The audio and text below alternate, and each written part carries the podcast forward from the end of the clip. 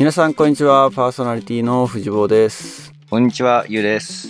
さあ前回に引き続きゲストはバッシーですこんにちはこんにちは。よろしくお願いします。お願いします。よろしくお願いしますまあ後半戦というふうに前回締めくくりましたけれども何かえっ、とお話ししたいトピックとかありますかね？あの、お二人が今、皆さんご存知かと思うんですけど、OBOG の方たちが集まって、父母会をなさっていて、キャラバン隊でしたっけ？という形で、あの、全国のパーティーを回ってらっしゃると伺っておりまして、まあ、やってみてどうっていうのとか、どんな質問が多いとか、呼ぶ側のテューターとしてはちょっとその辺が聞いてみたいなと思ってます。なるほど。はい。一旦あれですね、僕の方から説明させてもらうと、二つあって、一つは、その OBOG プラットフォームっていう、まあ、同窓会プラットフォームっていうのを、まあ、組織化というか立ち上がって、その中で、今、6、7人のラボ OB が、まあ、オンラインで全国のパーティーに顔出させてもらってるっていう企画があるのと、はい。実はそれ僕はやってるんですけども、藤坊は実はそこやってなくて。あ、そうなんですか？そうなんですよ、はい僕はそれは入ってないですねで、逆にでも、まあそういう、えっと、OBOG プラットフォームでアナザードーンのプレゼンテーションをさせてもらったときに、アナザードーンに直接、えっと、ぜひ講演してくださいみたいな形なるほで、ど。はい。お二人に来ていただきたい。そう、お話をいただいたっていうケース2パターンあって、ああ、それありなんですね。厳密には実はもう1パターンあるのが、アナザードの、えっと、サポータープログラムに入っていただいているはい、はい。パーティーのテューターの方々のはい。保護者向けに特別にやったっていう回も実はあるので、おおそれは収録したんですよね？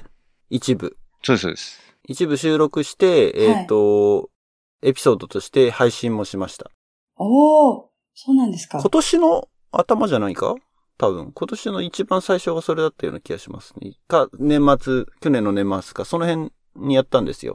確か。へえ、そうなんですね。なので、まあ、今回お話をするとすると、まあ、前半の方はどちらかというとアナザードーンじゃないけども、僕が話せる話で、はい。後半の2つは、まあ、アナザードーンとしてこういうこともやれるよっていう話ですね。ぜひ両方聞きたいです。あ、なるほど。はい。まあ、前半のやつはもう、あのそう、ですね。申し込みの仕方とかはね、あの、事務局の方から聞いてるので、大体わかってるんですけど、ただ、おもう終わってますよね。7月末まえっででしたっけ、と、あれに関しては、今、えっと、第1期といって、要するに、まあ、期限をまず決めようと。はいはい。で、その第1期のその募集期間が1回終わります。で、たおそらく第2期がお、また始まるんじゃないかなと本当ですか？いうふうに思うので、これはもうご案内を待っていただくと。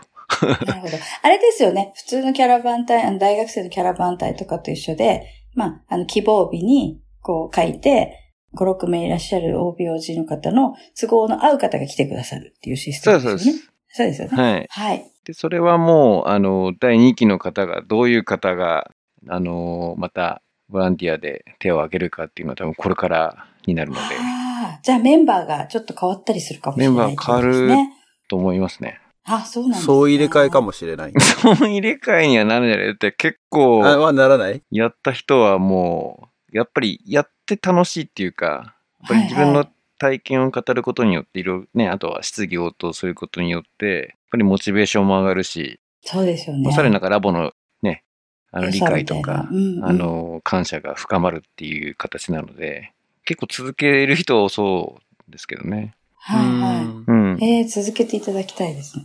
いや、そうなんですね。なので、そこは、ゆうはどうすんの？僕はですね、こう、第2期、もし今年であるならば、ちょっとお休みしようかなと。なるほど。はい。やっぱりあの、バレーボールの付き添いが今、あ、相当バレーボールがじゃああれなんだね。ウェイト大きいんウェイト大きい。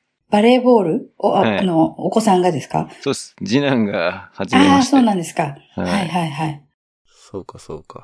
それの送り迎えをされてるんです。週週末だもんね。週末取られるからね、やっぱね。そうそうどうしてもやるとなるとね。で、結構あのー今回ね、あの、60回ぐらい、あの、開催されたらしい。あ、そんなにやったんですか？うんすごいですね。でも結構その特定の人にやっぱり負担が結構かかってはいたので、はいはい。あの、僕自身がもう土曜日の夕方しか受けないっていう、なので結構お断りしちゃったんですよね。はいはい。なので、まあまあちょっとその、限定でここだったら OK みたいなのだとね、なかなか期待に応えづらいとすると、他の方にお願いしといた方がいいのかなっていう。なるほど。なので、後半、もう第2期始まるとすると、ね、まあそれはそれでまた新しくこの間、あの、OBOG 会やってすごい、あの、オンラインキャンプで盛り上がったので、ねそうみたいですね。はい。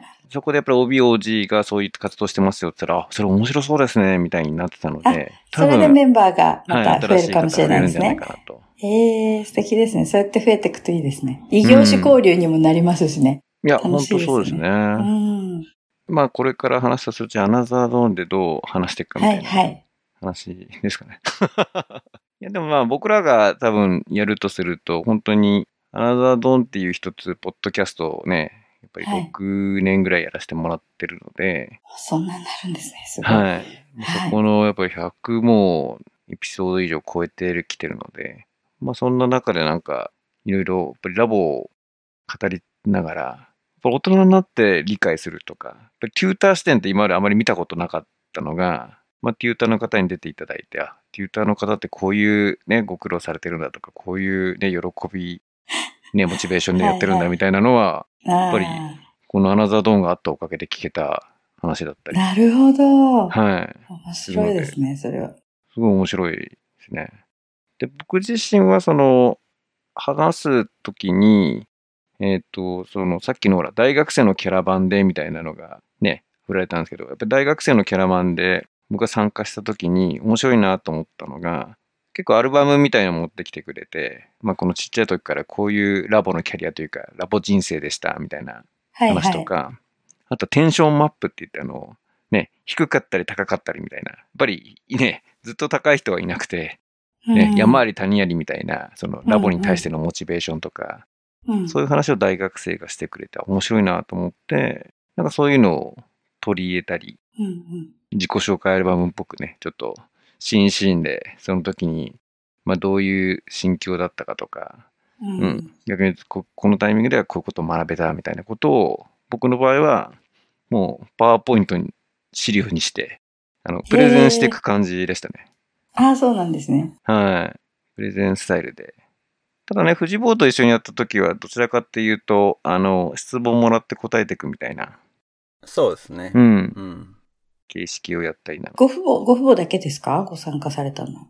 大学生がちょろっと入ってたりとかもしましたね。はいはいあとはで、すね。まあ家族で聞いてるっていうファミリーもはいはい。いたりとかお子さんが近くにいたり。近くにいたりとかっていうのはあったかもしれないですね。えーどんな質問が出るんですか？お二人に。まあ、1回、2回か、やったのは2回ですけども、今のところ、意外となんかもう子育てのジェネリックの質問が来るので、えー、そうなんですか？結構そう、あのー回答に困るって言ったんですけど、難しい質問が多かったかな。え、え、ラボと関係ない子育てのラボと、そう、ラボと関係い。ないところだったりとかも、そう、親としてみたいなところああ、そうなんですね。いうところは結構ありましたね。質問としてよく、うん、出てきますね。そうなんですね。面白いですね。いや、面白いです。だから、なんかその父母会、例えば早川テューターがやってくれる父母会とかに初めて参加した時に思ったのは、お母さんたちってやっぱり聞いてほしいんだなっていう。多 分そうですね。共感。ついついほら、ねあの、男性は解決し、ね、うん、そうですよしてしまうっていう、まあ、ね。ジェンダーによるわけじゃないかもしれない比較的やっぱりそういう思考ロジックを持ちやすいので、どうしてもなんか解決しなきゃみたいになるんですけど、どちらかというと共感みたいなのがあって、はいはいはいはい。で、おそらくそのラボはいいって分かってると。はい。まあ、あの、思想とか、目指してるものとかは。うんうんただまあ、子供が積極的じゃないですよとか、あんまりテープ聞かないとか、姿り大変そうとか、いいって分かってるけど、なんか子供のね、その、やっぱり苦労してたり、なかなか重い腰が上がんないのはどうしたらいいんだろうみたいなあものが多い気がしますね。ーへーそうだからトピック的にはラボなんですよ。うん例えば、うんうん。テープ全然テープじゃないか。ライブラリ、ライブラリ全然聞かないですって、どうやったら、あの、セリフをちゃんと覚えられるようになりますかとかっていう話は聞くけど、まあ、あの、一般的に言ってしまえば、宿題うちの子やんないんですけど、どうしたらいいですかっていう質問と同じじゃないですか、うん結局。そうですね。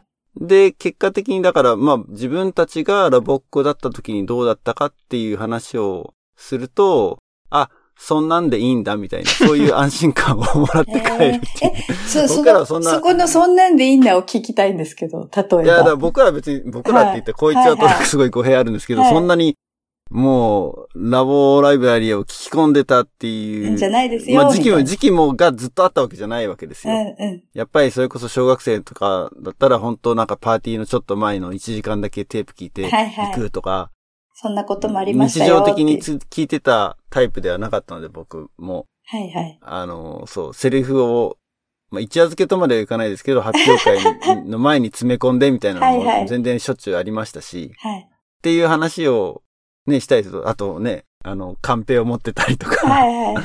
なんかセリフが出てこなかった時に、こう手に、手にこうセリフを書いてたりとかっていうこともやってたりもしてたので、そういうのを聞くと、あ、なんかそういうのもあるんだって、ちょっと安みんな心すそういうるわけです、ね。道を通ってきてるんだっていうなるほどなるほど安心感を、こう、持って帰られますね。ああ、なるほど。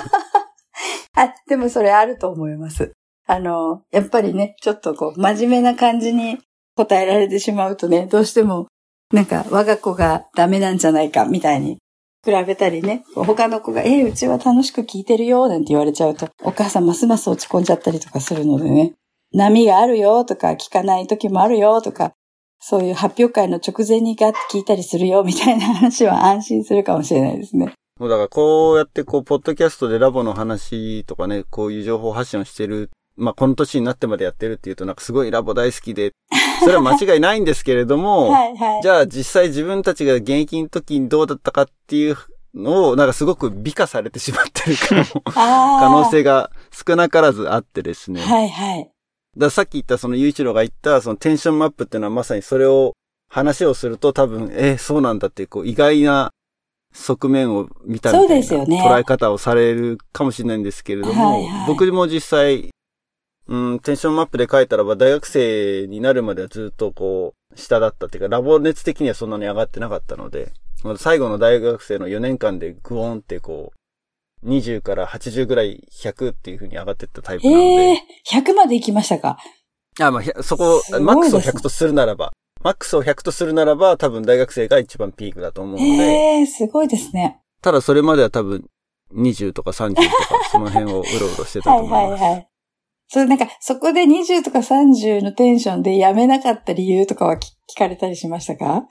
あったような気もしますけどね。でも僕の場合は、あのー中学生、高校生でバスケを部活でやってて、はいはいはい。もう完全にそっちにフォーカスしてたんですね。はい。はい。で、うんと、国際交流の1ヶ月ホームステイは高校1年生で行ってるんですよ。はいはいっていうのは僕、えっ、と、ラボ始めたのが小学校5年生だったので、もう中学校1年生で行くにはちょっと助走が足りなかったと。ころもあって、えー、高1だったんですね。はい。ただ高1の夏休み、その夏の合宿を行かないで、夏休みの練習全く出ないで、ホームステイ行くっていうのが僕の中では結構部活的にはかなり。こうマイナスだったね。うん。のはあったので、まあ国際交流終わってからはもう部活一本で行こうみたいなはいはい。ところはあったんですよ。ただ実際高校1年生の時、高活もやってたんですね。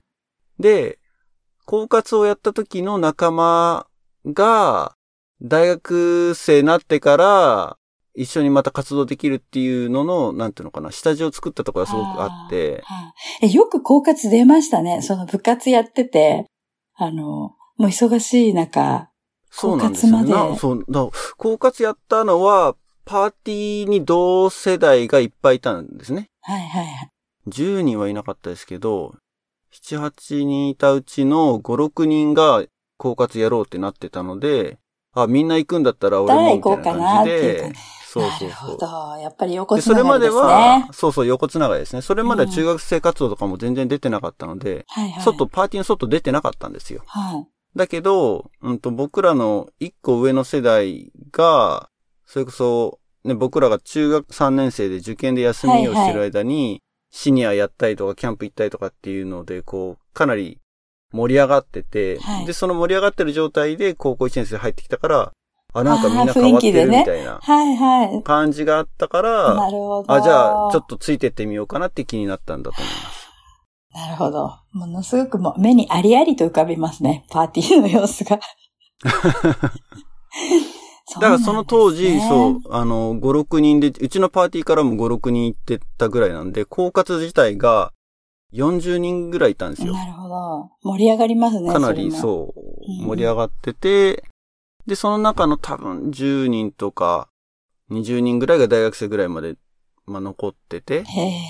で、大学生になってからもその辺、今もつながりがあるのは、つながってねやっぱそそうですよねそうそうですねうん。この20年以上経ってもつながってるの、うんその辺の、あの、仲間たちなんですけれども、はいはい。そういう感じでしたね。そうですよね。やっぱり忙しいとだからバスケの方は、は高校生で燃え尽きて、大学行ってまではもう部活はやらないと思ったので、はいはい、じゃあ何やるかって言った時に、その情熱を注ぎ込んだ先がラボだったっていう感じですか。かね。大学生になってから、ああ、高校の時一回もシニアやんなかったから、じゃあシニアもやってみようって、あカレッジメイトもやってみようみたいな感じではいはい始めたところですか。だから1年目はすごいいろんな活動をやりました、だから。今まさにうちの息子がそんな状態でございます。今大学1年生なので、あの、理系の大学なんで課題も多いですし、大変なのは分かっていて、で、あの、大学的に4年間で卒業できないよって脅されてるような大学に行ってるにもかかわらず、あの、カレッジメイトやらキャラバンやら、いろんなことをやっています、今。あ、カレッジメイトやってるんですね。やってます。1年ですもんね、あれね。大変ですよね、なかなか。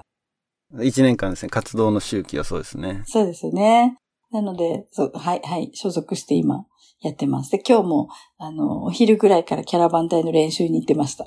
まあだから、あのー、父母会とかではい、そういった質問を受けて、あとはまあはい自分でね、その体型だって自分の過去を話をするって、実は、アナザードーンのポッドキャストの中では、そのスポットスポットで話はしてるんですよ。はいはい。この時の話、この時の話。うん。だけどこう、時系列を追って体型だって話すってことは実はあんましてなくて、自分たちが、そのパーソナリティをやってゲストに来ていただいた方にそういう、ね、今回バッシーにツイッターどうやってなったんですかっていう話を聞くようなことはするけど、逆の立場で僕らが話をするっていうことはあんまないので、そういう意味ではすごい、あ自分たちとしてもこう、過去を振り返ってっていういいーチャンスにはなりましたね。そうなんですね。あ、じゃあ、あの、お二人ともスライドを作って、自分のその、僕は作ってないですあ、。作ってないです。ゆうさんだけ。そうですね。僕もなんか、大体、その共通して聞かれることとか、あ、うんうん。こういう、さっきみたいなその不安とか、はいはい。なんかその、励ましというか、勇気を与えるストーリー。ストーリーって別に今作ったわけじゃないんですけど、あの、ここら辺でこういうネタ押し込んどくといいな、みたいのが、まあはい結構完成度が上がってきて、完成度が上がってる。喜ばれるのって回を、回を意識してるよねこなすたびに。1時間コースの プレゼンそうなんですね。で、それがじゃあもう練りに練られた頃にうちに来ていただいて、ぜひ。いやいや、もう練りに練られたっていうか、もうあれですね、動画撮ったんでお渡ししますみたいな。そうなんですね。そっかそっか、動画で、あの、収録されたんですよね。あの、ズームなんでね、結構あの、最初の頃撮ってて、で、大体やっぱりもう話のパターンが 出てきたので。で逆にだから僕好きなのは QA なんですよね。あの、さっきのやっぱり質問もらって答える。のが好きで。うんうん。うん。そのお二人に、その、辞めたい時期はありませんでしたか？みたいな質問ってよく出ませんか？あ、ありますよ。ありますよね。はい。あるんですか？お二人は。そういう時期はあったんですか？どっちかっていうとそんなにない感じですか？僕の場合は、えっと、小学校の時に、実はもう、ラボは、あの、嫌で嫌で、あ、じゃあだいぶちっちゃい時から入られてたんですね。そうですね、幼稚園の時に入って、で、一応、パーティーは続けてたんですけど、はい。本当にラボは嫌でした。あの、テューターに辞めさせてもらえなかったとかいうパターンですか？辞めさせてもらえないというよりは、あのーやっぱりホームステイにはああ、行きたいみたいのがあっ。て、あそのために一応属していたみたいあ、なるほど。そうなんですね。な。はい。大きいですよね。ホームステイはやっぱり。そうですね。そこまでは本当にあの、小学生の時とか、あの、テーマ活動とかソングバーとか、もう嫌で嫌でしょうがなかったですね。高学年だと特にですよね。本当にもう。ちょっと恥ずかしいですしね。はい。へえ、なるほど。面白いですね。そっかそっか。あの、藤坊さんは5、5年生から入られてるってことは、本当は5年生の時間、時間が一番恥ずかしくないですか？その年齢で言うと。入った頃が。あ、それがあったのはでも多分中学生だったと思います。それが激しく。かったのは。うんうんうんうん。ただ、あの、さっきも言いましたけど、パーティーから外に出てなかったので、はい。ある意味、パーティーの中で守られた、ま守られてたところでやってたっていうか、はいは あの、まあ、恥ずかしいって言ってもね、もう身内だけっていう感じなので、ね。そういう、そういうのはだんだんなくなってくるっうんうん。ていうのはありましたけど、ただ、僕自身は辞めたいっていうところまでは行ったことはない。な一度もその辞めたいと思ったことはないですね。で、やっぱりその、うーん、同世代が多かったっていうのはやっぱり一番恵まれてたところがあったので、はいはい。ラボ活動そのものよりも、この仲間でつるんでること自体が楽しいみたいなと。ころがああの、その中学生の恥ずかしいな、みたいに思ってる頃のクラス割りってどんなだったんですか？中高大ですか？中高大ですね、そうですね。そうなんですね。じゃあ、大きい子が上は大学生いまましたね。はいはい。楽しいですよで、ね、ちょっと。高校生が2人とかしかいなくて、はい大学生が5、6人いて、へで、中学生が10人とかだったかな、構成的には。ーじゃあ結構な人数いたんですね、中高大が。楽しいですね、そうですね。なかなかない、あれですもんね。あの、外ではあんまりない構成のね、こう、年齢層っていうか、普通なんか一般社会では、あの、中学生が塾に行って教えてもらうのが大学生年代だったりするので、塾の先生みたいなね、感覚だったりしますもんね、大学生って。うんうんうんうんあ、でもそういう意味だと中学生の時の大学生とかすごい仲良くしてもらったってか、うんフレンドリーだったし、うん、そんな遠い存在ではなかったですそうですよね。ラボってそれが、なんかね、うん特徴的ですよね。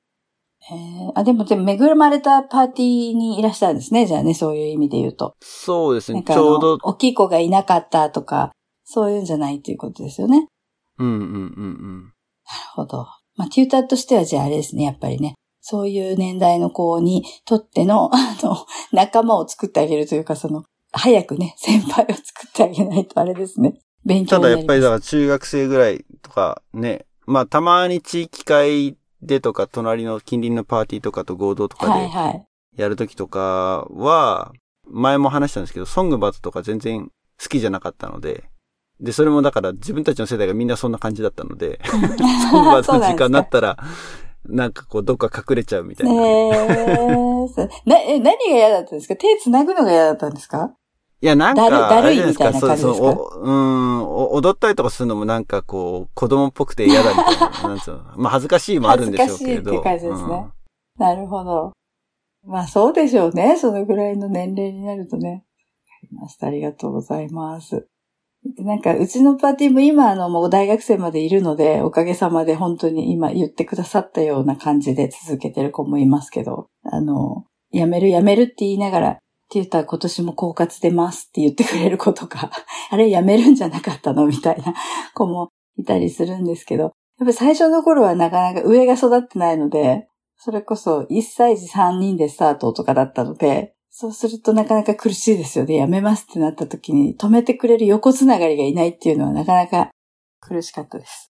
その、1歳3ヶ月でスタートした3人は今も、あ、えっ、との、一緒にやった子はいないですね。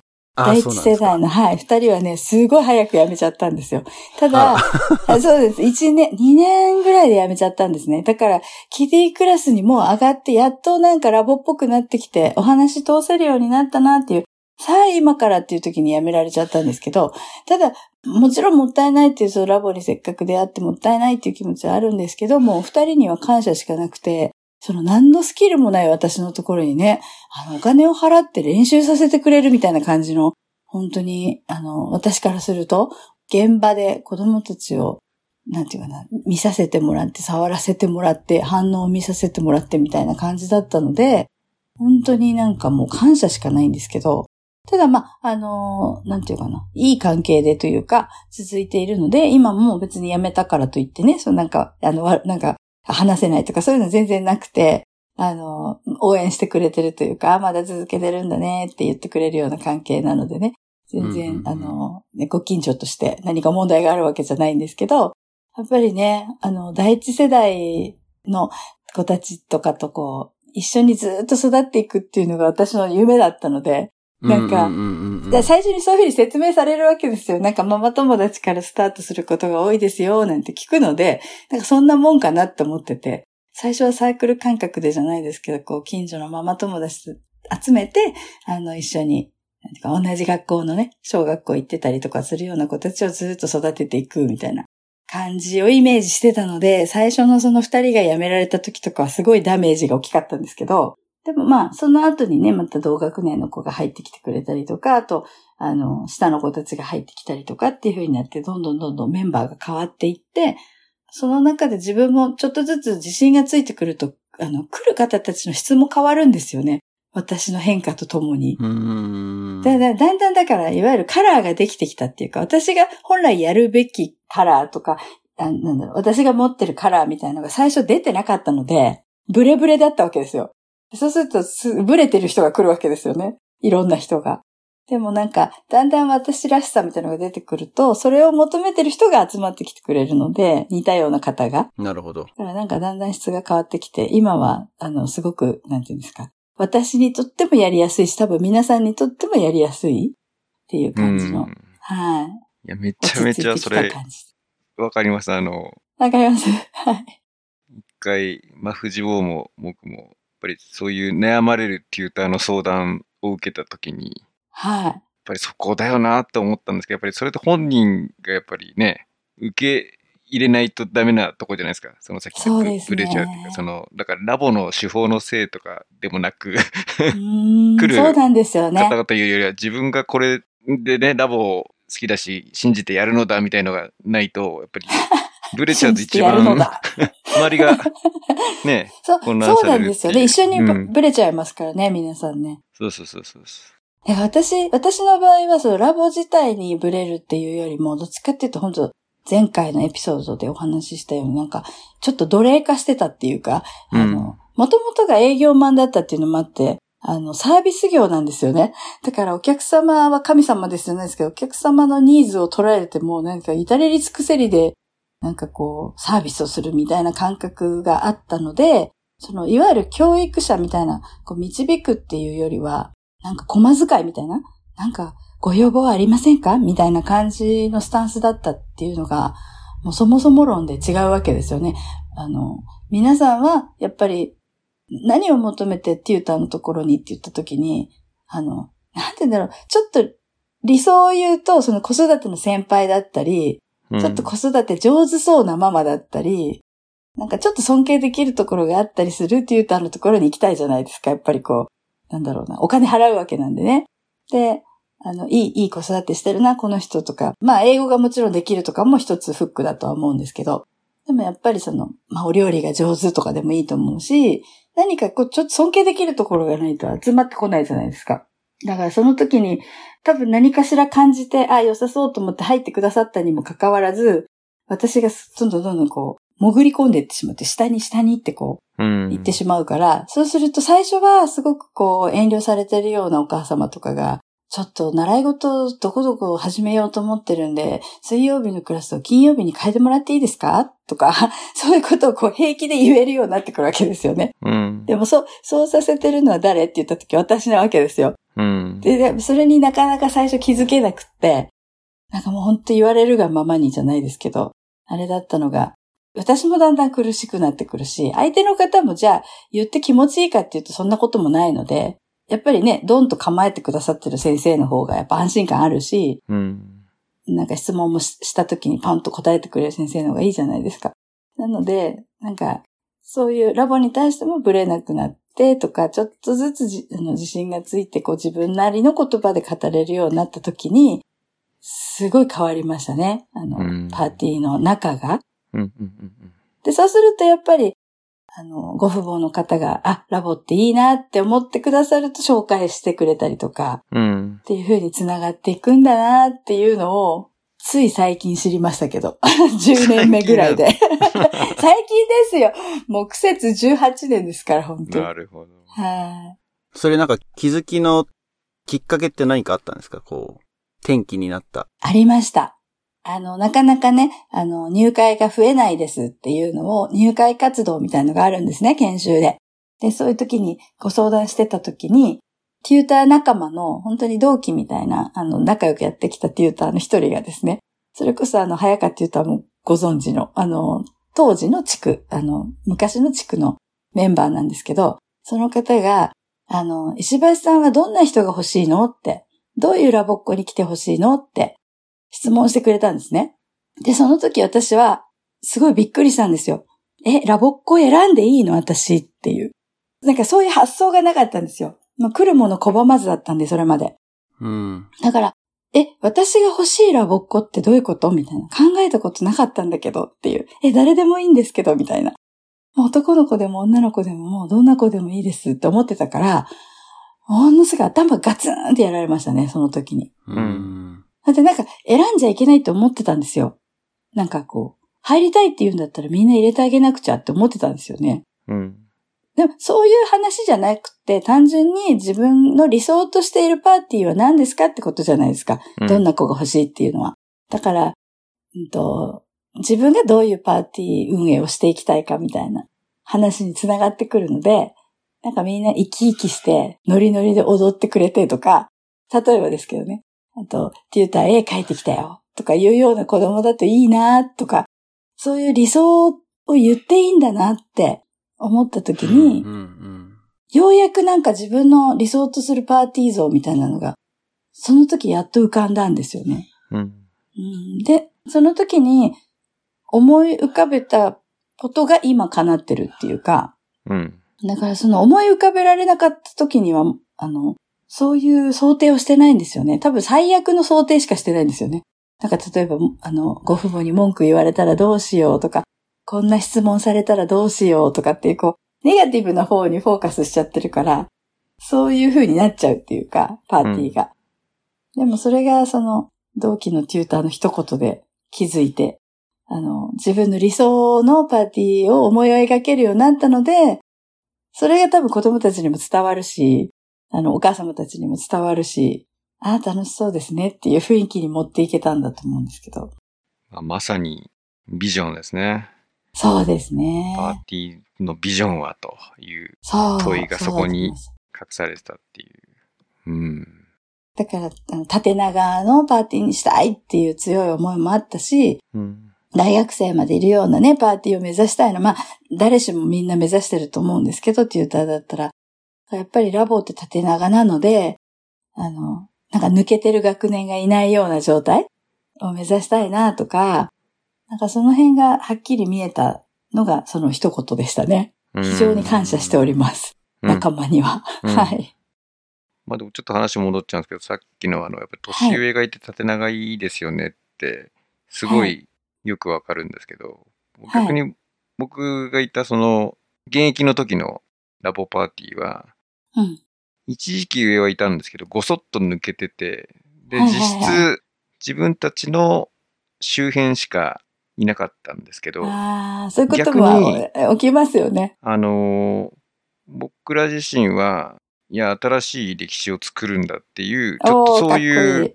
はいはい。観点だったので、だから今思えば、その、要するにほら、ベンチャーの立ち上げとか、第二創業じゃないけど、その、大企業に憧れるというよりは、僕らはこっから大きくしていくんだみたいな。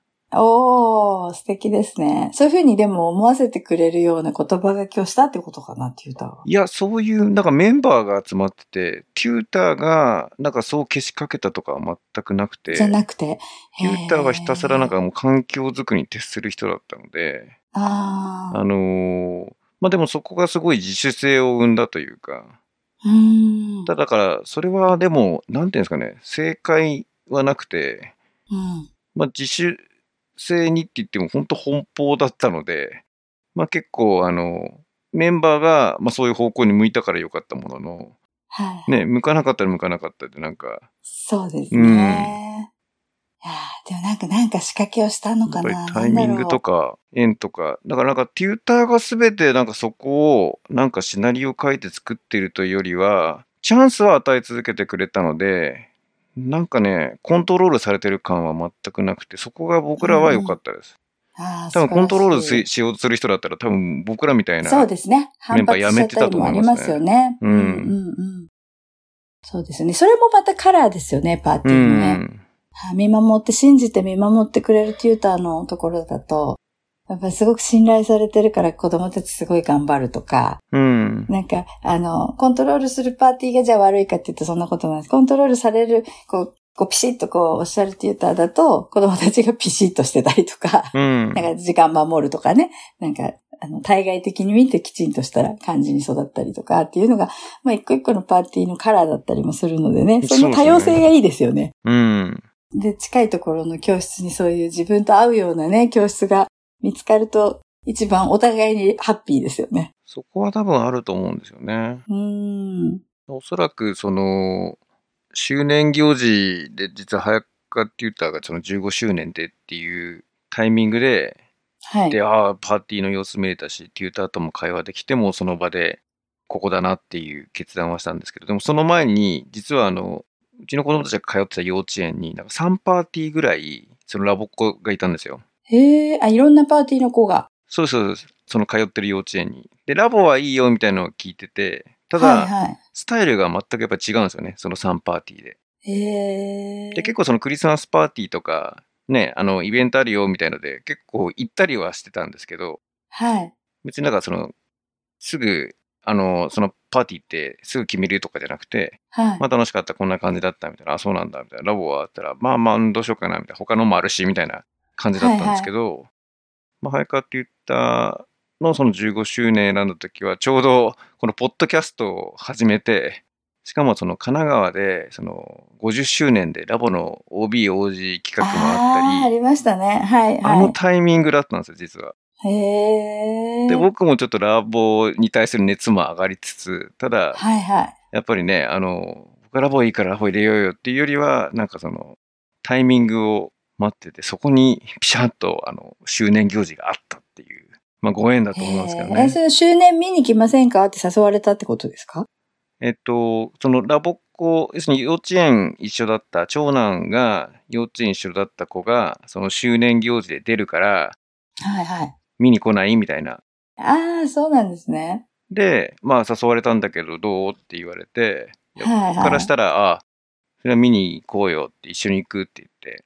で、その、見終わった後に、その、発表会会場のはい。ある控え室みたいなところで、打ち上げ会場になったんですね。あの、多分宅配のピザとか頼んだいろんなはい食べは物頼んで、当時超密だったんですけど。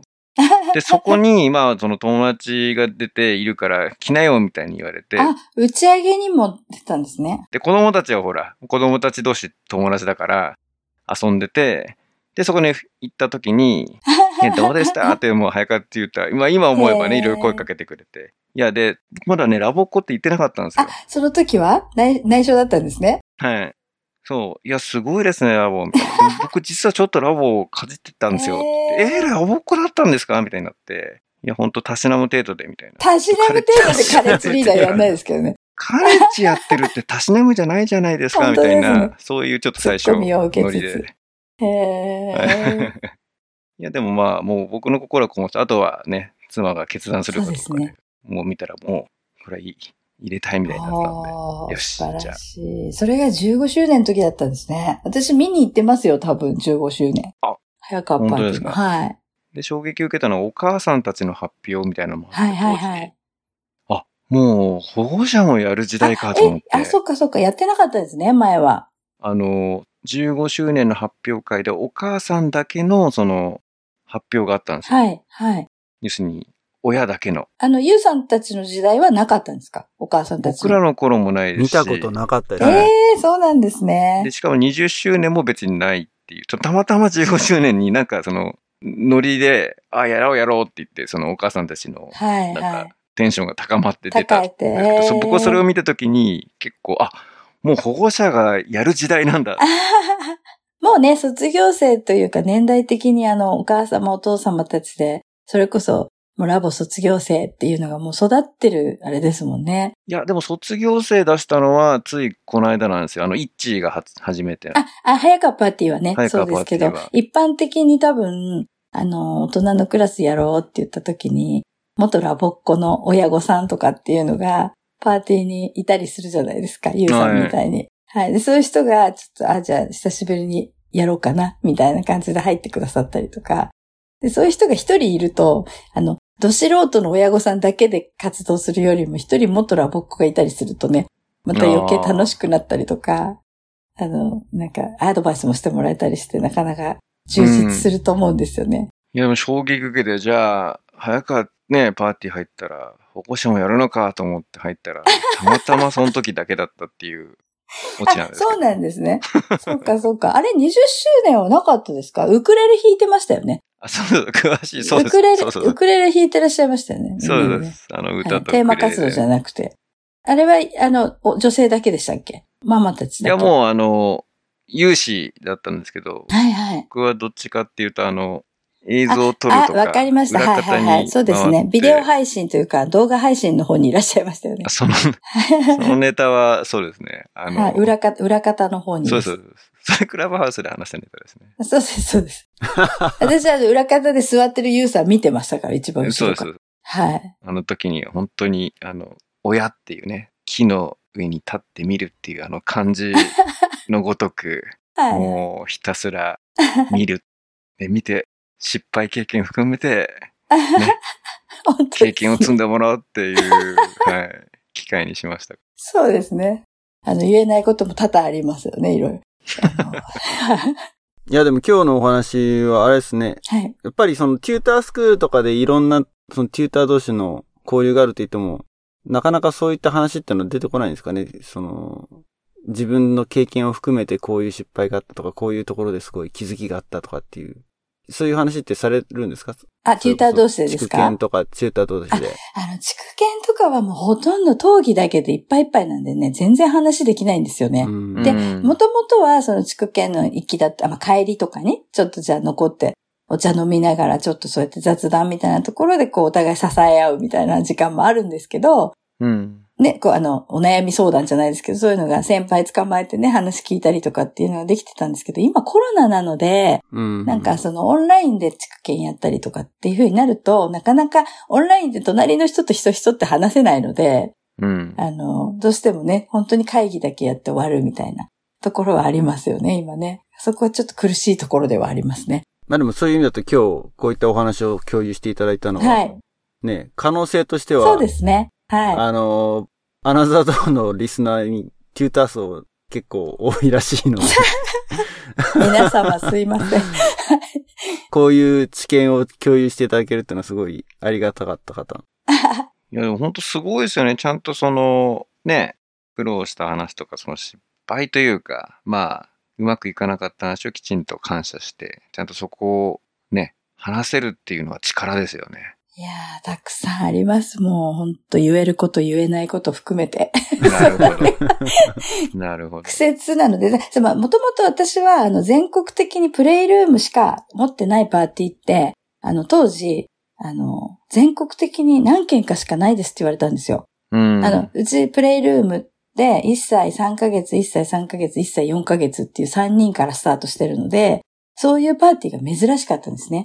うん、えっ、と、私それ知らなくて、え、じゃあ皆さんどういうパーティーなんですかって聞いたら、まあ、大抵幼稚園ぐらいになってお子さんが、それからテュータースクールに通う方が多いじゃないですか。ちょっと、もうこう喋ったりとかできるようになってから、なんか手に職つけようかな、みたいな。じゃあ、英語得意だから教室でもやろうかなっていう方がほとんどだから、あの、一番多いのは、上の子が小学校の低学年で、下の子がキディさん。で、幼稚園児っていうような組み合わせでお二人子供がいてみたいな感じだと、皆さん始めやすいわけですよね、教室とかを。うん。で、私みたいにまだハイハイしてる子を連れて、あの、教室やりますっていう人はいないわけですよ、なかなか。うん。元ラボックだったらそれも可能かもしれないですけど、ノウハウが頭に入ってるから、私みたいに何にもわからないくせに育児もしたことないのに 急にテューターになる人ってそうそういないので、あの、珍しいレアなケースだったみたいです。なので、あの、最初の5年間は、ほぼほぼちゃんとしたパーティーになってないので、あの、キャリアから5年抜いてくださいっていつもお願いするくらい、あ、本当にそうです。10周年とかを発表会やるじゃないですか、10周年の周年発表。うん。で、よそのパーティーの10周年ってもう、だいたい、まあ、例えば子供が、一番下の子が3歳、5歳から始めたとしたら、もう10年やってると15歳の子がいるわけですよね。うん。でもうちの場合1歳から始めたので、10年やっても11歳なんですよね。うん。なんでまだ国際交流も行ってないわけですよ。だからもう、なんていうの、10周年の発表って言ってももう、本当に普通にナーサリーの発表して、お話1個発表して終わりますみたいな感じになっちゃうので、なかなか珍しいパーティーだったかもしれないです。確かなんか自分のお子さんの世代からだんだん前後で一緒に成長していくみたいなパターンが多いっていうのはよく聞きますよね。そうですね。あとなんかまあ、う運良くか運悪くかわかんないですけど、近隣のね、パーティーを引き継いで始める方も中にはいらっしゃるので、うんそういう方は多分お子さんよりも大きい子を引き継ぐこともあると思うんですけど、M&A ですね。M&A ですね。買ってないけどみたいな。そうですね。だからそれのおかげで、あの、わーってスキルがアップする方ももちろんいると思うし、あの、苦労、苦労される方もいると思うんですけど、うんうんうんなんかでも第一世代から育てるっていうのは、なんか、ある意味特権というか、うんうん楽しいですよね。あの、現役の親でありながら、一緒に育っていけるっていう、なかなか貴重な体験だなってすごく思います。でそういう意味だと次の周年行事の20周年が楽しみですね。楽しみですね。集大成的な位置づけに。ね本当ですね。頑張ります。再来年ぐらいにね、できるようにと思っていて、早くね、ちょっとコロナが落ち着いてくれるといいなと思ってます。うん。そうですね。はいまあでも2年後だったらね、落ち着いてねいけそうですよねしますけどね。はいい。けますいけます。はい。来年あたりからね、練ります。で前回と、えー今回引き続き2回にわたってバッシーにゲストに来ていただきました。ありがとうございました。はい、ありがとう楽しかった。ございました。もうあっという間ですね。あっという間ですね、本当に。あの、適当にカットしてください。ありがとうございました。カットするとこあんま記憶ないな。ないけどね。まあ、あとはその候補はね、アフターショーとかでっていう感じになるのかな。はい。はい。はい、ということで、えー2回にわたりありがとうございました。はいゲストバッシーでした。はい、ありがとうございました。ありがとうございました。それでは皆さんごきげんよう。バイバイ。バイバイ。